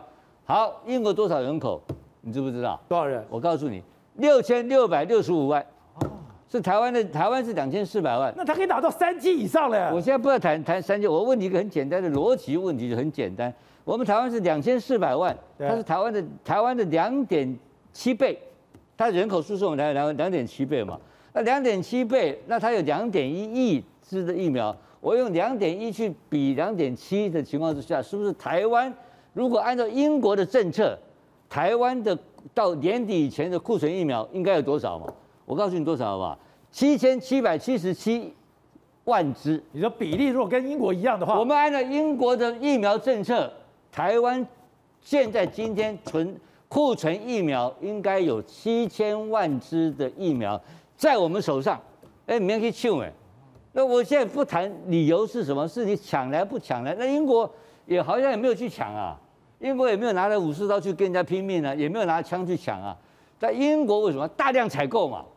我跟你买较济，你的我得老大嘛，这就简单。你买两百万的啦，你甲林全买两百万的，你不要来抢啦。你 COVAX 那个 Novavax 就两百万呐，不然不理你嘛。你两百万有什么发言权？你有没起顶啊？就根本没有。那英国就是两亿、三亿给你干嘛？我就用这个英国的卫公共卫生的概念，它有两亿一千支的库存的话，按照这个比例，我们台湾现在手上。应该要有七千七百万支疫苗。好，那我们现在有一千五百万支。一百万支是什么？是 BNT。是。那我现在问你很简单嘛？很明显就是说，我们今年到明年啊，我们最少少五千万支疫苗。按照英国的逻辑来看的话，为什么我们要故意买少？我这样请教你，宝杰。我也不懂啊。我这个问题从头到尾就不懂。所以我称呼为神秘的疫苗采购计划嘛。英国为什么买那么多？为什么要故意买那么少？我们买少是没钱吗？台湾是没有钱，不是没有钱，这不是经费问题啊，什么问题你知道吗？脑袋瓜进浆糊了吧？这两个都脑头脑进水了嘛？他没有概念嘛？他不知道英国怎么玩的嘛？你要英国搞到全世界能够解封，他的疫苗政策一定是比我们有强势疫苗政策嘛？所以我现在谈到麻烦就是说，这些官员在基本概念上犯了重大战略错误，然后他面临到无计可施了，怎么办呢？他有一招，什么东西？高端。高端。哎，就就是他就把那个，但是我但高那些看起来量也够，也不够啊。比如说无鱼虾马后，啊，这个虾更好笑。这个无鱼虾马后，大概人讲的嘛。啊，虾是为什么？这个虾子啊，我告诉你啊，现在是小虾，你知道吧？原来的计划是什么虾？你知道吧？是大龙虾。原来是陈建仁准备要干什么？你知道吧？靠这个虾子啊，靠高端啊，一战成名啊，变成世界的疫苗教父，你知道吗？多伟大的一个计划，你知道吧？现在剉赛，剉赛。好，这样有一个我就不懂是。今天台湾，哎，我们在开机就怕就位前前瞻计划八千八百亿，有任何的农水要五毛给一块，到这边是哎，我们的五倍券，五倍券讲说，哎，今天一百多万人给一千块不够，我给你九百多万人，要什么给什么，还加倍给。可是我不懂的是，为什么你做五倍券很怕救？你今天农损很怕救，你也搞前瞻计划很怕救，你今天所有的地方补助很怕救，可是碰到疫苗你就开始斤斤计较了嘞？没有错嘛？你今天把发五倍券的钱去买疫苗的话，其实坦白说，现在也不需要五倍券啊。我就跟你讲逻辑什么吗？我们疫苗今天打完了就没有疫情了，没有疫情的话就没有所谓振兴的问题了。所以这些事情是鸡生蛋，蛋生鸡的问题嘛。可是回过头来看五倍券这件事情，我是百思不得其解，怎么会有人一个政府发钱发到被嫌到一无是处，这才是最大的问题嘛？怎么会这样子？今天民进党秘书长林夕耀是公然得意洋洋说，哎，有六成的人支持我们五倍券呢，哎，发钱的人才六成的支持，哎，我去路上随便给一个人五千块，有人会反对吗？不会有人要反对吧？照讲要八成，你在跟我说嘴，你六成说什么嘴呀、啊？不是你发钱，发钱还有人嫌？对，你发钱还有人嫌，这不是最大的问题吗？然后第二个我搞不懂，我们去年三倍券已经被大家骂过一次，一千块换换三千块已经骂过一次了，为什么这次同样说要再犯第二次？没有那么没有政治的判断力吗？最后一个问题，宝杰哥我就问个最简单，什么时候五倍券发？不知道。他说下个礼拜决定，对不对？下个礼拜决定可能十月发，对不对？啊，十月疫情来了，第第二波疫情来，能振兴吗？这是大前提耶，就是振兴这件事情叫做刺激大家出去吃饭，刺激大家出去消费，刺激大家去群聚，刺激大家去人跟人的连结。啊，你连疫情什么时候结束都不知道，你现在跟我谈振兴券，所以整件事情荒唐在在于什么东西？在于蔡英文又跳下来危机处理了嘛？昨天。蔡英文一大早早上哦约苏贞让他们去这个十一点哦，到官邸去沟通。沟通完之后，罗秉成直接说，蔡英文提醒哦，在定案前要多注意各界意见。什么叫定案前？就是推翻了嘛，没定案了嘛。那这件事情为什么蔡英文要跳出来处理这件事？很简单嘛，民进党党内派系自己都不停啊。柯建铭公开说，哎，你要跟党团多沟通。陈亭妃、郑国会直接公开反对，不应该发那个五倍券。然后呢，英系十个人呢，罗志正、陈明文、刘兆豪、蔡依瑜、王美惠，十个人联署要发现金，不理就是不理。这件事情最大问题是他已经从这个外部民进党执为执政危机，变成民进党内部的派系危机。所以蔡英文接下来跳出来，然后呢，今天又有一个独家说，因为蔡英文跳出来之后，沟通完事情有变，而写那个独家人就是专门帮民进党写独家的人，所以这件事情很清楚嘛。民进党原本以为这件事就是一个外部危机，可抱歉，当演变为民进党内部的派系危机的时候，真的，我认为五倍券未来会踩刹车。好，惠珍，台湾现在除了疫情之外，哎，没有讲到在两岸上也到了风尖浪头。今天中国居然派了歼十六这边跑来跑去，想说你你在搞我什么东西？不是立陶宛跟你的关系，跟我有什么关系？搞了半天。是美国拿着台湾这张牌去卡立陶宛，立陶宛也拿着台湾的牌去卡中国，而中国就为了，其实关键都是因为台湾的一个问题，而且更妙到现在全世界都在注意，中国要不要跟立陶宛断交？是你如果不敢跟立陶宛断交，你就被看破手脚，别人会跟；可是你如果敢跟立陶宛断交，啊，你就白白送给台湾一个邦交国，也就是真的美国打着台湾牌去拿着立陶宛作为筹码去压整个中国，哎。已经把中国逼到了。其实说到底是中国卡死自己啊，因为你一直要弄一个所谓的汉贼不两立，但到底谁是汉谁是谁，根本没有人搞得清楚嘛。以前搞汉贼不两立是蒋介石把自己搞死，对，现在搞汉贼不两立是中国把自己搞死，真的实在是太有趣了。现在呢，中国还不断的在那边呛声哦，中国他们那个现在驻呃立陶宛的大使哦，就要离开那个立陶宛之前，他还自己投书立陶宛的媒体，说什么呢？两岸统一和平，两岸同意和平。平统一一国两制，还要在那边继续造谣，你知道吗？后来呢，我跟你讲，人家立陶宛现在这个态度非常强硬哦。你知道立陶宛和外交部长还讲了一句什么话？立陶宛进行的不只是自身的政策，也是许多欧洲国家的政策。这什么意思？我跟你讲，我不是我自己了，我后边兄弟啦。他这个兄弟可不是只有一个，只有两个。哎，如果你这样讲，不是只有一个立陶宛，会有第二个立陶宛。第二、第三个立陶宛跑出来吗？我举个例子给你听，他在今年二月的时候，他们立陶宛国会就决定什么？国会决定退出中东欧跟中国的十七加一的这一个合作经济合作的一个会议。二月份国会决定。三月份，习近平飞到欧盟去，就是要去参加这个所谓的中国跟十七个中东欧国家的共同会议。你知道那一次的十七个国家的会议里面有几个国家的中东欧元首没出席吗？六个。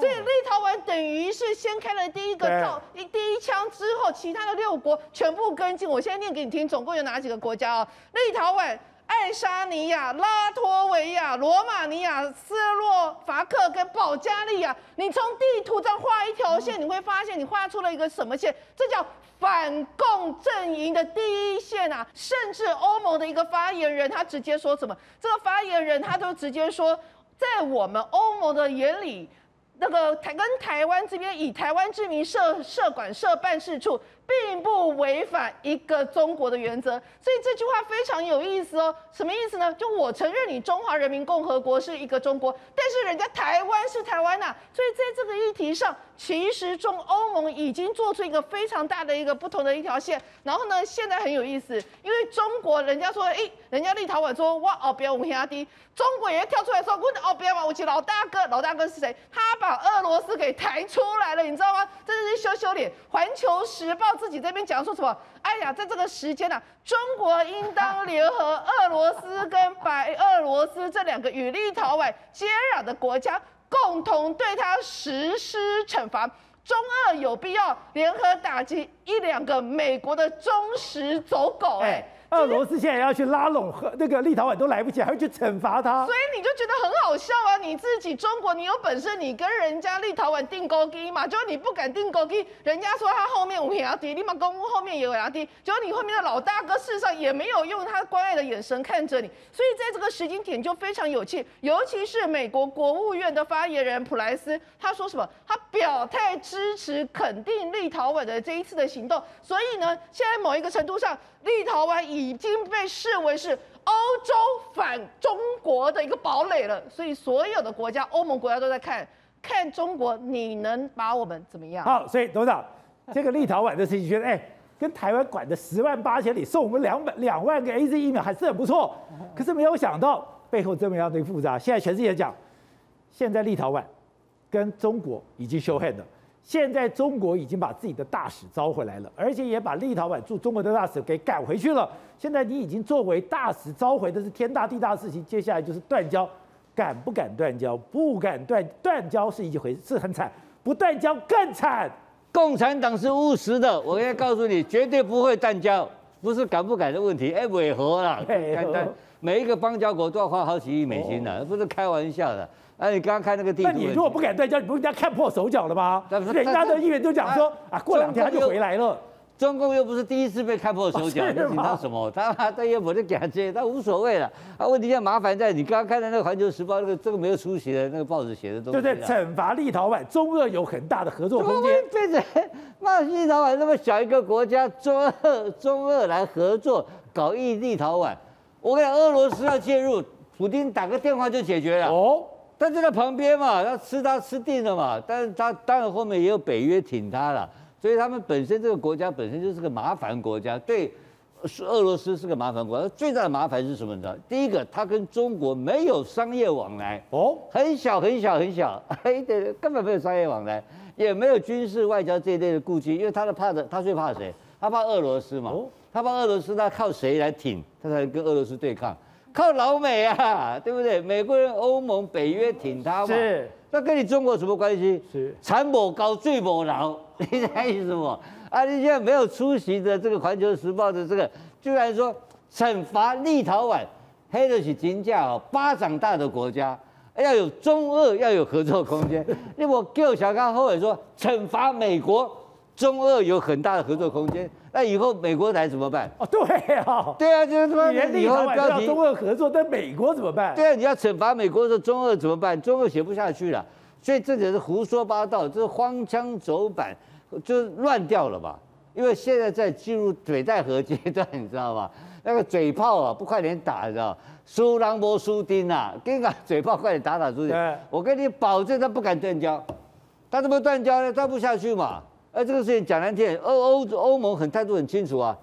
德国在台湾有没有办事处？有。英国有没有办事处？有，都有嘛。我们按照我们的规则办事啊，你为什么呀要干涉我？对。所以这个不是，他不是立陶宛并没有要跟台湾或者中华民国建交建交嘛，他只是按照欧盟的规则在台湾成立办事处啊，这五千万没丢。啊，你直接独揽下，就是莫名其妙的事情。你就是那个议员讲，立陶宛议员讲的对，闹一闹啦，半年后啊，啊，家己夸望夸夸，不让在这等，动作不带急。那不很难看吗？这个是就把这两天没面子。可是我跟你讲，中国共产党丢脸事也干了不少，是也无所谓，算了。对的，是。哎，我们不能是一秒抢输人家，现在这个国际关系上也被。中国就谁还在欺负？哎，他这两天坚持六月又来台湾晃来晃去。哎，你不敢，哎，你立陶宛你不敢动，你说要找俄罗斯来搞他。你今天美国你也不敢动他，你又来欺负台湾，这么晃来晃去。对，没错。那么事实上呢，中共啊现在啊进退两难，为什么呢？因为他一定经过好几天的这个外交斡旋，立陶宛不甩他嘛。对。因为很简单，立陶宛的总统这一位总统是反中的。然后呢，事实上呢，那么。中共那么进口呃出口到这个立陶宛去的贸易金额只有三点五亿美金呐、啊，但是但是中共为什么这一次呢拖了好几天才下重手，说我要召回我在立陶宛的大使，而且强制要求立陶宛的大使离开中国？他真的已经下令了？为什么？立陶宛新的大使现在还在隔离，刚报道而已啊，二十一天都还没有完成。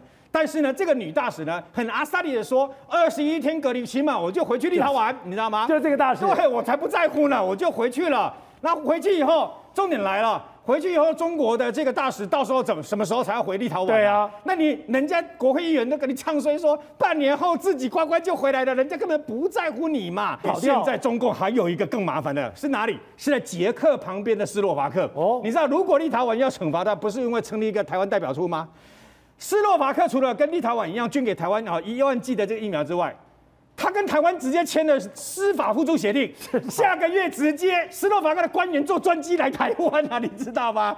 那怎么办啊？那是不是又要把斯洛又要把中国驻斯洛伐克的大使又要回去，然后说斯洛伐克的大使离开中国？哎，所以有骨牌效应啊！你要知道，那立陶宛对台湾很重要。如果你真的真的，现在那个中共的前外交官不是讲说，立陶宛现在留校察看哦，如果再做一件什么事的话，就跟你断交，对不对？我现在告诉你，我还真的希望立陶宛再干一件，你知道吗？你真的敢跟立陶宛断交吗？因为很简单，台湾在欧盟，对不起。只有梵蒂冈一个邦交国，对不对？梵蒂冈随时可以跟台湾，随时准备跟台湾断交嘛。所以，我们事实上根本就等于是没有邦交国，没没有有实质影响力的。如果那一台湾真的跟台湾那个等于建交的话，不得了啊！因为现在事实上有十一个欧盟的相关的国家，中欧跟东欧已经从过去亲中转过来变成反中。那这是中国最大的最大的一个风险啊！那他们不吃中国那一套，然后呢，中国你说靠俄罗斯啊，卖修片啊，别来这一套，不要以为你们在甘肃搞一个所谓的这个啊这个西部演习呢，那俄罗斯就会挺你，少来这一套。为什么这样讲呢？如果真的有那么厉害的话，你就不会今天派了一思一思派四架歼十六又飞到台湾西的角来了，你也只能一思一思飞了四架来嘛。是二十八架、三十几架，台湾都不再怕了，怕你区区四架歼十六。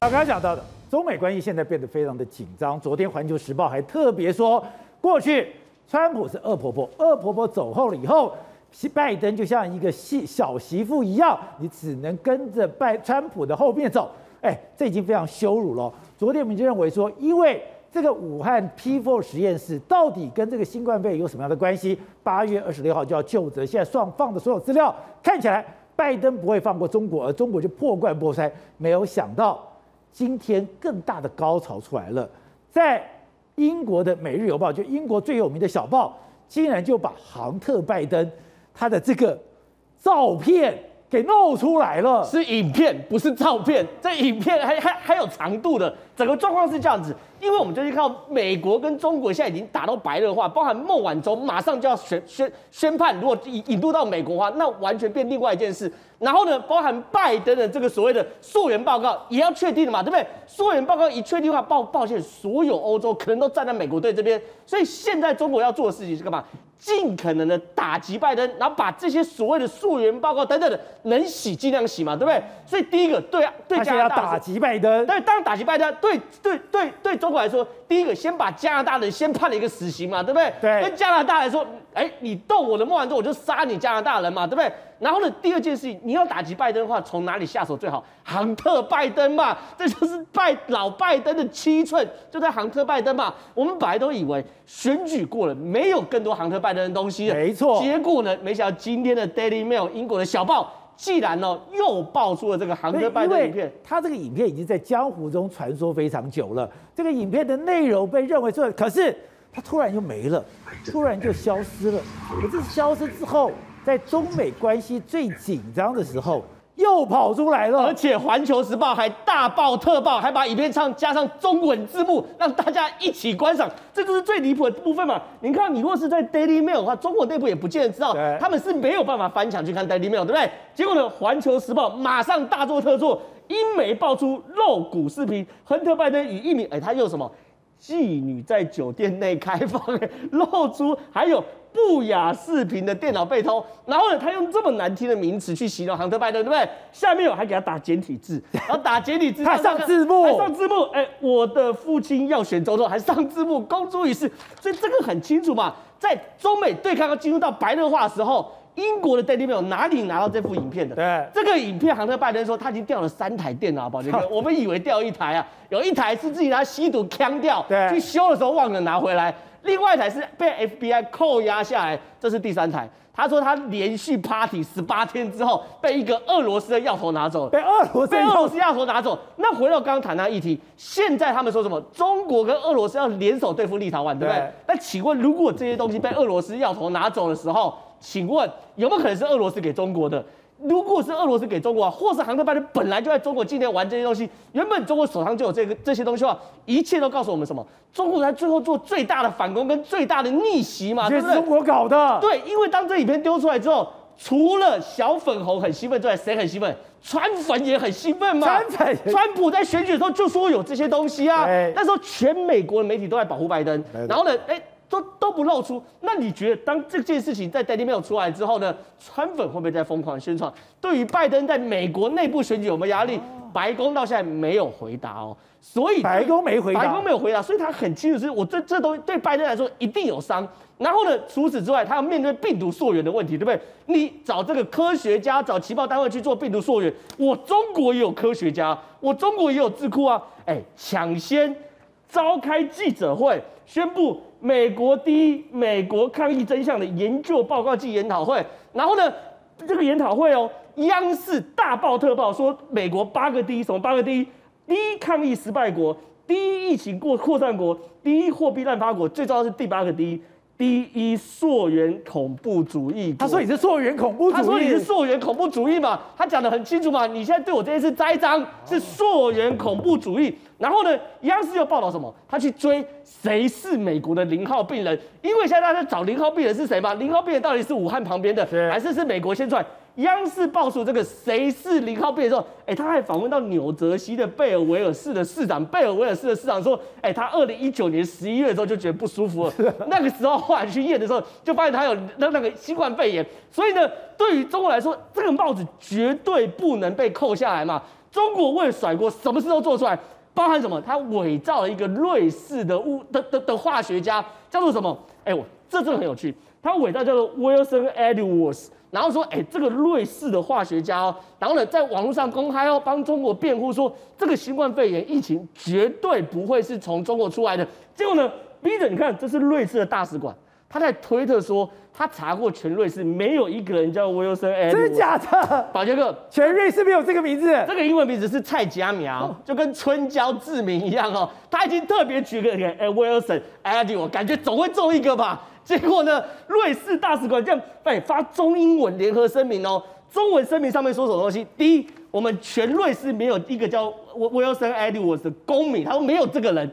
第二件事情是。生物学界也没有这个人用，也没有这个人去署名的论文。然后第三件事情，他还讲这个 Wilson Edwards 的这个脸书啊，才开一个多月，是假账号哦。假。所以说，对于瑞士来说，马上哦把中国这个谎言吹拆穿。很多人在笑说啊，中国你怎么连甩锅都不会？可是我看到是中国现在正无所不用其极的在甩锅嘛？为什么？原因很简单，武汉实验室消失的两万两千个病毒基因序。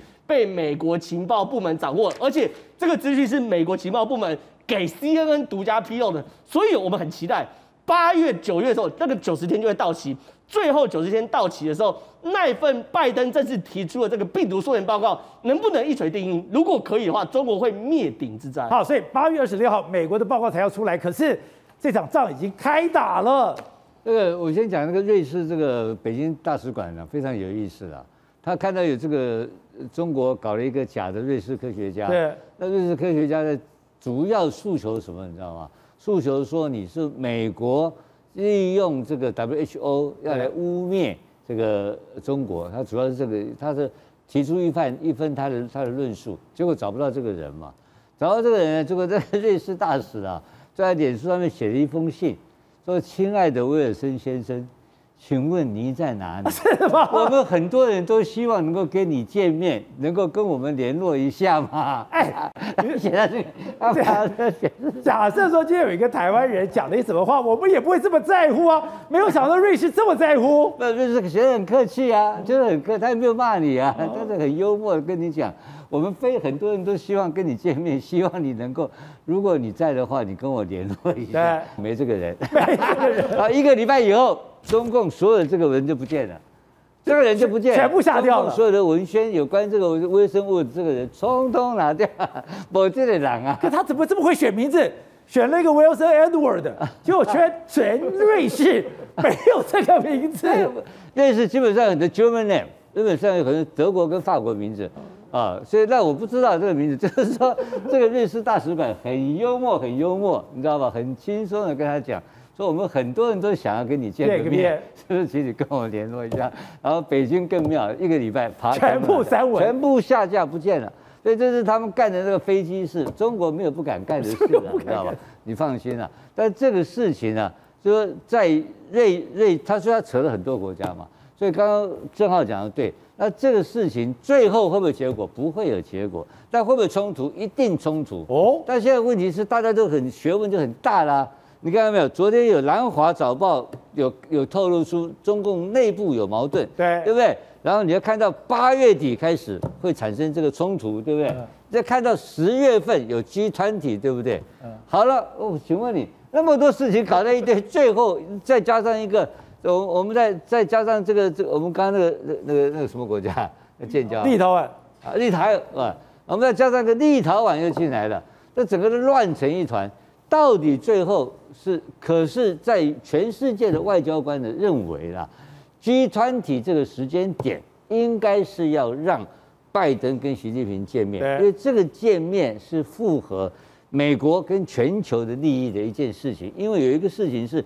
非要求中国不可的，因为气候变迁，气候变迁，这个气候变迁在拜登的背后有很强大的这个民主党的这个自由主义者压力非常非常大，他这关他过不了这一关的，所以我说这个，可是这几件事情都扭成了一团，最后呢会从哪里出手？所以我觉得今天中国的反应呢、啊，我比我昨天猜想的。比较孬了一点，他居然丢了一个色情片而已，这个实在太孬种了一点。而且借英国人的手，好，对的。现在中国还有一件我觉得非常荒谬的事情，就是全红婵。我们讲，哎，他不得了，他拿下了跳水十公尺高台的冠军，他拿了三个十分，他比第二名多了四十分，比第三名多了一百分，这是前所未有的超级成绩，就大红了。红了以后，哎，很多人跑他家去参观，参观也没什么了不起，哎。人家把门关起来，还跑到人家屋顶去了。你知道得到世界冠军了以后，奥运金牌了以后，你知道发生什么事啊？他妈妈说，一一口气来了几百个亲戚，从来没有见过，你知道吗？这些亲戚都长得这个穿的这个锦衣玉食啊，可是这个脸都陌生，你从来没见过啊，你知道吗？除了刚刚讲的那些亲戚之外，你知不知道？因为他得了这个跳水十公尺的奥运金牌，你知道有多少中国的网红到他家去蹭吗？你想象不到。你绝对想不到，两千多个，你知道吗？两千多个去蹭。蹭两千多个，不可思议啊！因为搞直播对不对？各各位，这个是钱红婵他家里，他这小时候多辛苦他干嘛？讲完了要顺便卖东西，你知道吗？就在直播卖东西呀、啊，卖说我现在在讲了，只差没有卖壮阳药这样而已，你知道吗？两千多个人去蹭，蹭到后来，本来他们家是觉得哦，这是很开心的一件事啦，可到后来没有办法，为什么呢？两个整整两天没有办法睡觉，因为太太多人在里面了，然后不得已拉起封锁线，耍大牌啊！还拉封锁线，你知道吗？被骂了。对，还耍大牌。那对付拉封锁线的方式，这些网红跟这些看热闹的，你怎么办？那直接把封锁线拉掉，这样直接进去，踩着他们家的墙，砸破他家的门，你知道吗？那一定要进去。然后呢，紧接而来要合照。一开始觉得合照很光荣，对不对？你家来了两三千个人要跟你合照，一直要合照，我才不要合照，受不了吧？然后呢，老太太她的奶奶，也就是全红婵的奶奶，年纪大了，那出去了以后，哦，这是全红婵的奶奶，这些网红全部一哄而上，要合照要干什么？老太太一紧张跌倒了，她就跌倒了，你知道吗？跌倒了，要大家那这些事情传出去以后，网络就一片倒的骂。骂说你们这些人要不要脸啊？根本就是来蹭全红婵的。之前你根本就不闻不问，然后这些亲戚根本没有人理他，连他妈妈的医药费哦，要住院的费用都没有人理。你知道那个本来住院的那家医院啊，派代表过来了，中你这个你妈妈跟你爸爸那个未来那个所有的医药费我们出，你知道吗？然后你都不用出，那我全部都我负责。所以你就从全红婵这个例子看到了一个人本来呀、啊。穷在闹市无人问，富在远山有近亲啊。然后呢，现实到这样，还要看到在中国，为了要等于说蹭人家的热度，然后呢，要谋取自己的私利，两千多个网红竟然冲到人家家里面去，不管人家怎么说，反正我就是要冲进去，不管你怎么隔离拉封锁，都都应当代志。我那我反正只要为了直播蹭我的流量，卖我的东西啊，其他全红婵所有的一切都不重要。